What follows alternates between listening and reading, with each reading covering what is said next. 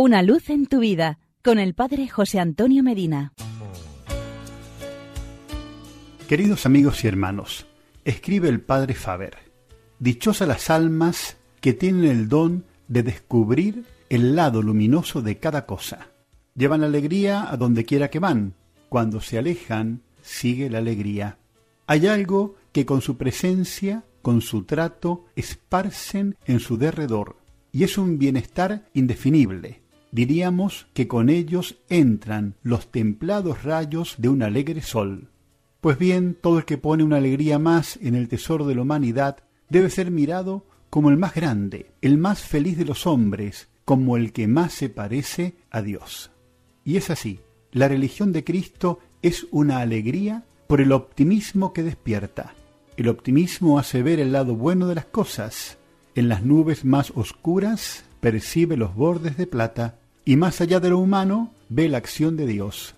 Es evidente que este optimismo no está ciego para ver las realidades del mundo, muchas veces tan deficientes, los abusos y las injusticias sociales que van sembrando por el mundo la iniquidad de los hombres. Pero pensemos que la gracia trae a los hombres rescatados por Cristo, con las virtudes que suscita y los auxilios que concede, una esperanza indefectible. Cristo habló de una alegría plena, por ejemplo, en el Evangelio de San Juan capítulo 16 versículo 24. Pedid y recibiréis para que vuestro gozo sea colmado.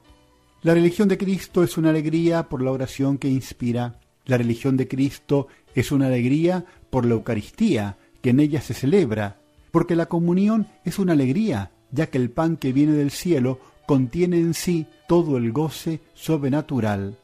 La misa es una alegría, porque es la expresión más genuina de la resurrección de Cristo. La religión de Cristo es una alegría por el Espíritu Santo que da un gozo perenne a las almas. Hagamos pues nuestro este cántico de alegría que compuso el abad Tourville.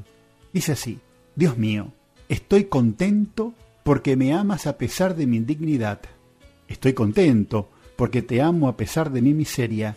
Estoy contento porque puedo sufrir por ti. Estoy contento porque estás presente en la Eucaristía. Estoy contento porque te recibo tantas veces en la comunión. Estoy contento porque habitas en mi alma en estado de gracia. Estoy contento porque eres mi fortaleza en los desfallecimientos de mi alma. Estoy contento porque eres mi consuelo en las angustias de mi corazón. Estoy contento porque creo en los encuentros, en los resarcimientos, en los esplendores de la patria eterna. Estoy contento porque tú eres la belleza, la verdad de la cual mi alma tiene sed. Estoy contento porque eres mi Padre, mi amigo y mi todo. Oh mi buen Maestro, te doy gracias por el perfume de las flores, por el perfume de las almas, por todos los bienes que he recibido, por todos los que ya poseo y por todos los que espero de tu misericordia en este mundo y en el otro. Y porque es muy bueno estar juntos, hasta mañana y que Dios nos bendiga. Una luz en tu vida, con el Padre José Antonio Medina.